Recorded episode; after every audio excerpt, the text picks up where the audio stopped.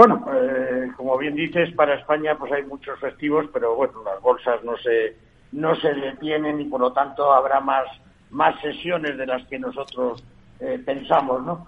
Eh, bueno, los mercados yo creo que llevan unos días ahora, pues un poco la expectativa de los datos de inflación que vamos a conocer y que algunos ya hemos conocido, los datos de los PMIs que vamos a conocer, me parece que es el jueves eh, que nos pueden indicar un poco cómo están moviéndose tanto servicios como manufacturas, eh, datos de empleo en Estados Unidos, al que se le da también muchísima importancia para ver hasta qué punto la Reserva Federal puede seguir endureciendo más o menos rápidamente y en más cuantía sus, eh, sus tipos de interés.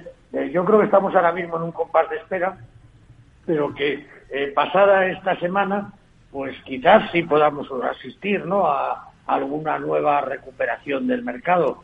Eh, ¿Por qué? Bueno, al final eh, es difícil de prever, pero los gestores de las grandes carteras normalmente, eh, antiguamente lo hacían en enero, pero yo creo que cada vez más de ellos lo hacen en, en diciembre, pues hacen movimientos en sus carteras, ¿no? Y en este año que se ha caracterizado por, sobre todo en la segunda parte del año, por mucha liquidez en las carteras, pues es posible que veamos compras y por lo tanto veamos animarse el mercado. O eso es lo que esperamos, por lo menos.